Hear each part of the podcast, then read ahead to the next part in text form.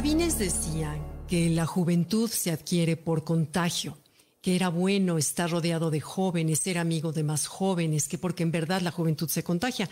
Y bueno, esto que decía Sabines, la doctora Ellen Langer de la Universidad de Harvard lo demostró, era cierto. Ellos hicieron un experimento que se hizo famosísimo y se convirtió en un hito para todos los que estudian psicología. Es muy famoso su experimento y me parece maravilloso, pero de verdad recordar lo que ella descubrió. De pronto le dice a un grupo de 75 años de edad para arriba, sanos todos, les dice, nos vamos de campamento. Nos vamos de campamento ocho días. La única condición es que se imaginen, se sientan, se visualicen, ah, se comporten como más jóvenes. Van a estar monitoreados física y mentalmente.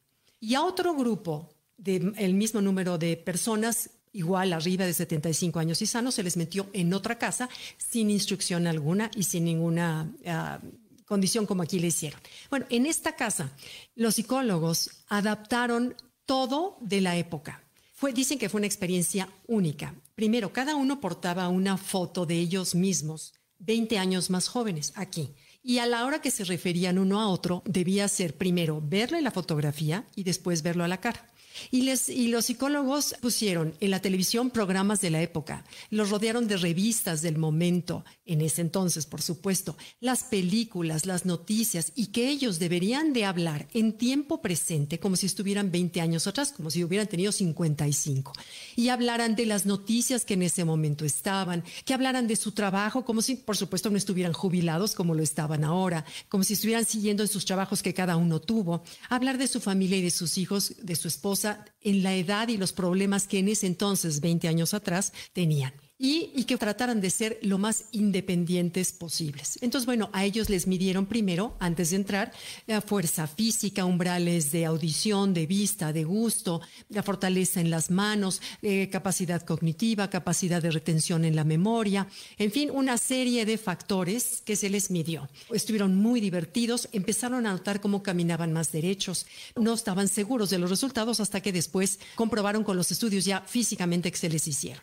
Bueno, después de días, las articulaciones del grupo de esa casa, que ya estaban tiesas, algunos anquilosados, estaban mucho más flexibles, caminaban más derechos, sus umbrales de todo habían mejorado. Y bueno, el propósito de este experimento era ver cómo la percepción que tienes de ti mismo impacta el proceso de envejecimiento, ya sea para bien o para mal. O sea, la premisa del estudio era esa, que el cómo tú te percibas, si te percibes más joven o más viejo que tu edad, va a influir directamente en el proceso de envejecimiento. Y bueno, se hizo famoso su estudio porque verdaderamente, si en ocho días fueron notables los resultados de los estudios, tú imagínate cuando decides tener en tu vida una actitud diferente, porque ellos concluyen que fueron tres cosas lo que hicieron obtener esos resultados. Número uno, se percibían a ellos mismos más jóvenes, su actitud empezó a ser de jóvenes y se les involucró en actividades más complejas, se les pidió que si pudieran dejar en el bastón quienes ya tenían. A la hora que empezaron a reírse con sus amigos de la edad, a ver las noticias de ese momento, químicamente eh, la biología del cuerpo cambió. Entonces se dieron cuenta que tanto la actitud como la percepción que tienes de ti mismo cuando te ves en el espejo es muy importante. Creo que alguna vez se los comenté que una vez platiqué con un cirujano plástico y me decía, mira Gaby, cuando yo opero a las personas pareciera que el bisturí entra hasta el alma, porque los veo dos años después y se ven más jóvenes o están más involucrados con las actividades en la vida, con deportes, porque cuando te ves en el espejo y ya te ves, como decía una amiga divina que decía que un día amaneció con cara de cansada y así se le quedó, cuando tú te ves con esa mirada de, que nos hacía reír mi amiga, empieza tu cerebro a decir, uy, ya vamos de bajada. Y empiecen a, apagar procesos ya del cuerpo porque esto ya va de bajada, esto ya no va a durar mucho.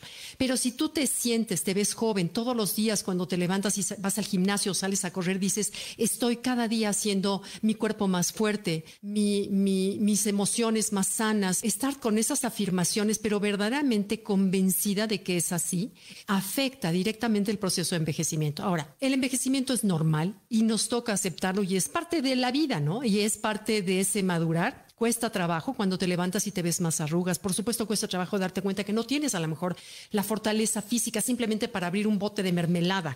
Que eso, por cierto, dicen que cuando pierdes la fuerza en la mano es señal de que estás envejeciendo. Entonces, no te dejes tan rápido, no renuncies tan rápido a abrir eso que te cuesta trabajo, sino trata de no perder esa fuerza.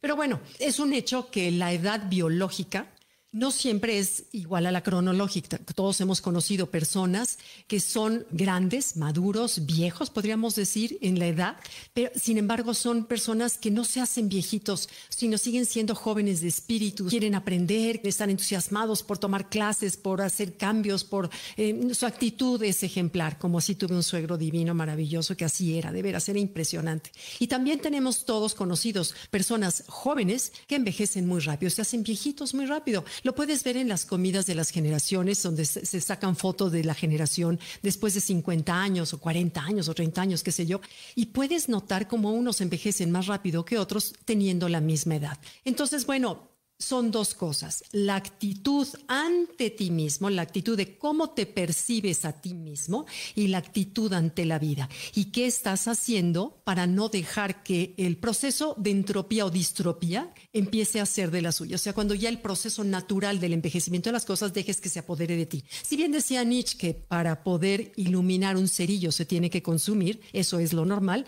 pero hay de permitir sanamente y de permitir dejadamente envejecer. Entonces, bueno, nada más mi mensaje de ahora es como tu actitud y la percepción ante ti mismo sí afectan el proceso de envejecimiento. Gracias. Bye.